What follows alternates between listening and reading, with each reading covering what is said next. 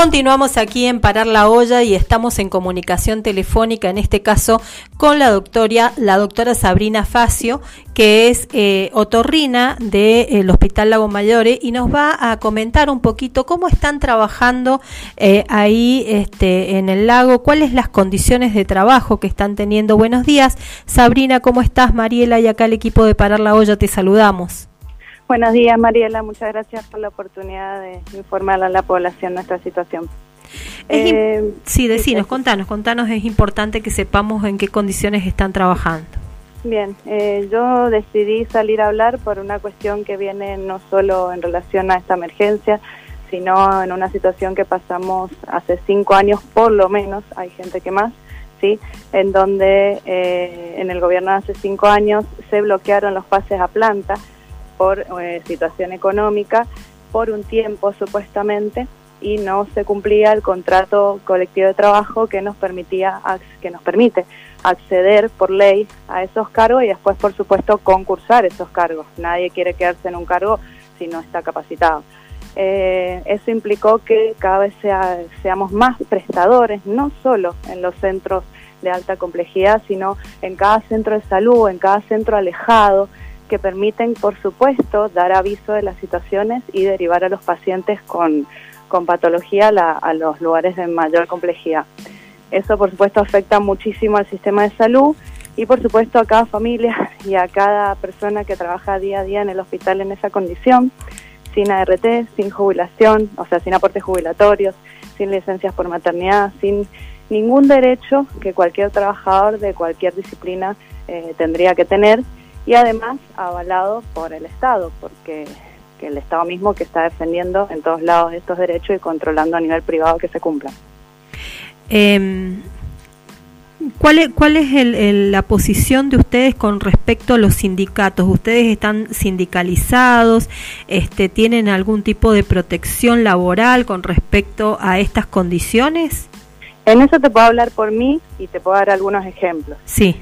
Yo eh, no represento a ningún sindicato, sí, por supuesto, aporto a un sindicato, que en mi caso es AMPRO, pero en cualquier otro caso puede ser otro, sí. Para, atender, para tener por lo menos una defensa legal por cualquier cuestión que pase en nuestro trabajo. Sí. Eh, es lo único que no, el, el único que nos ofrece una defensa legal es un sindicato. Hablando desde ahí, desde que no represento a nadie, eh, te puedo decir que eh, más allá de que uno esté o no representado por los sindicatos, la situación laboral es la siguiente. Hay distintos tipos de contratos precarizantes, cada vez son peores.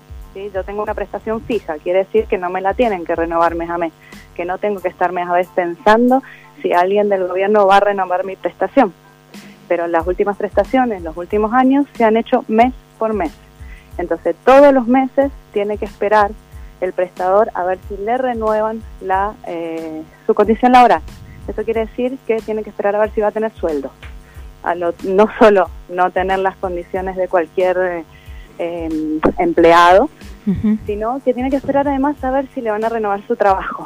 O sea, ya es una situación muy preocupante. Es gente que trabaja en unidades de terapia intensiva, son bioquímicos, son técnicos, son hemoterapistas, es la gente que trabaja en quirófano, o sea, todo lo que da movimiento a todo lo que necesitamos en salud, porque queramos o no, si tengamos obra social o no, si hay una condición complicada, se trata en los centros de mayor complejidad, por ejemplo, en hemodinamia del Hospital Central. Entonces estamos ante una situación en que cada, cada centro de esos tiene empleados en esas condiciones. Y en los últimos meses y desde el año pasado empezaron a no pagar en forma mensual, algunos atrasarles el sueldo, decirnos el mes pasado cuando yo salí a hablar, a, mí no, pero a la mayoría de los prestadores, que igual estando fijos no cobraron, que no sabían qué había pasado, que ya íbamos a ver cuándo cobraban. Entonces se está generando eh, algo que justo, aparte ahora, no tiene por qué ser, eh, no tiene que ser nunca, por supuesto, pero genera un clima de trabajo realmente muy difícil. Todos los jefes de servicio están apoyando, no es que ahora los de planta piensan que esto no es correcto, no, o sea, todos los hospitales, todos los centros están pidiendo por sus empleados, el CIPAU, o sea, hay centros importantes de emergencia de adolescentes, o sea, un montón de cosas que están precarizadas.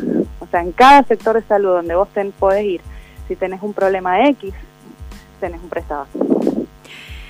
Eh, vos me decís entonces que ustedes no estarían representados a, pesar de que están este, aportando en algunos casos como el tuyo están aportando AMPROS no están representados por AMPROS en este en este tema en cuanto a la precarización nadie no no, no no no digo eso digo que yo no represento a AMPROS que yo no hablo por AMPROS.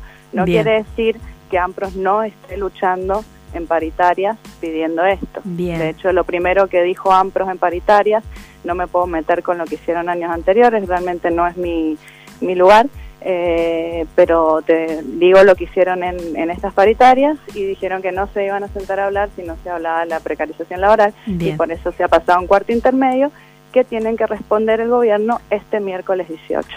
Este miércoles 18 se reúnen para poder tratar el tema. Esto no se ha suspendido, pues bueno, por las últimas. Sí, pregunté ayer y no, no se ha suspendido, es poca gente, obviamente la que se reúne en paritarias.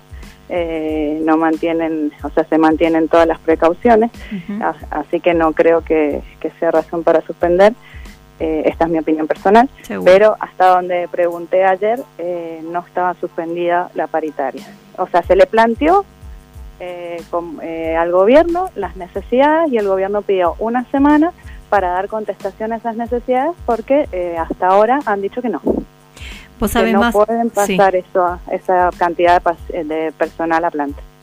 ¿Vos sabés más o menos en, porcentaje cuánto es el personal que está trabajando en, el hospital este, en este momento o tenés información de cuántos son las personas que están precarizadas ahí en salud? Se lo pregunté a AMPRO, fui hasta ahí a preguntar. Mm, el gobierno no les ha pasado las listas oficiales, así que la única información oficial la tiene el gobierno. Eh, sí te puedo decir que eh, se calcula, se calcula, yo no puedo asegurar esto, que es un 40% del personal de toda Mendoza. ¿sí? Estamos hablando de centros de salud, de agentes sanitarios, de médicos, de todos los que trabajan en cada una de las reparticiones de salud.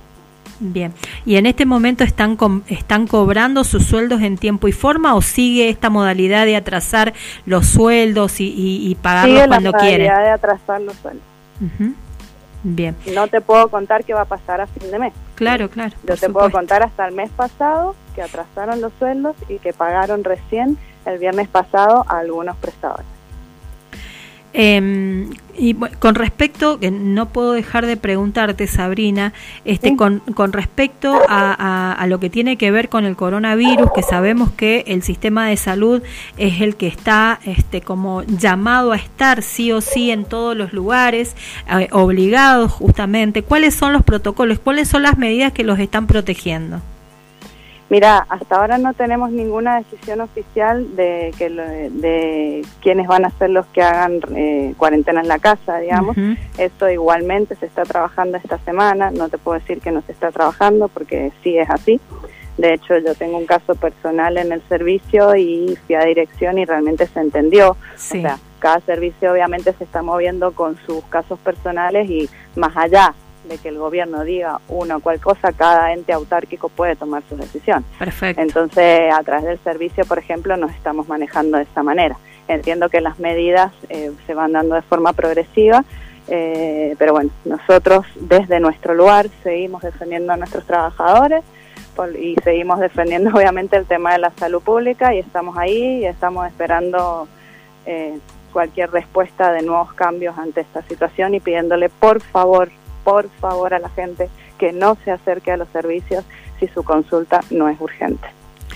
Perfecto. Eh, bueno, eh, Sabrina, te agradecemos muchísimo esta comunicación. Estamos a su disposición para todo aquello que quieran comentarnos, que quieran este, anunciar, este, eh, porque entendemos que, bueno, que justamente el, Estado es el, el, mayor responsable de esta precarización laboral y más en estos tiempos que corren deberían, este, obviamente, mejorarle las condiciones de trabajo. Así que estamos a su disposición para lo que ustedes necesiten bueno, te agradezco mucho y bueno, más que nada decirle a la gente, yo he empezado a hablar en, las redes sociales para decir, bueno, la salud nos atañe a todos. No estamos hablando de sueldos ni de cuánto vamos a cobrar, eso después se discutirá en paritaria. Estamos hablando de que por favor no nos precaricen, ya no es una cuestión de economía.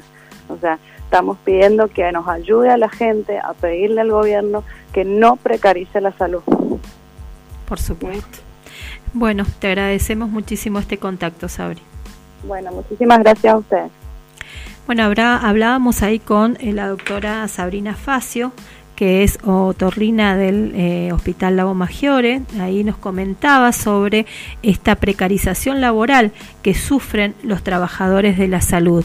Este, ella mencionó el hospital obviamente central, en Lago Maggiore, pero este, nosotros recibimos todos los días aquí en la radio de todos otros lugares, de los CEP y de todos los hospitales que este, tienen contratos de trabajo por años y años y años y ella está diciendo se los están renovando de manera mensual. O sea que vos no sabes si a fin de mes vas a seguir teniendo trabajo o no vas a, o no vas a tener ese trabajo.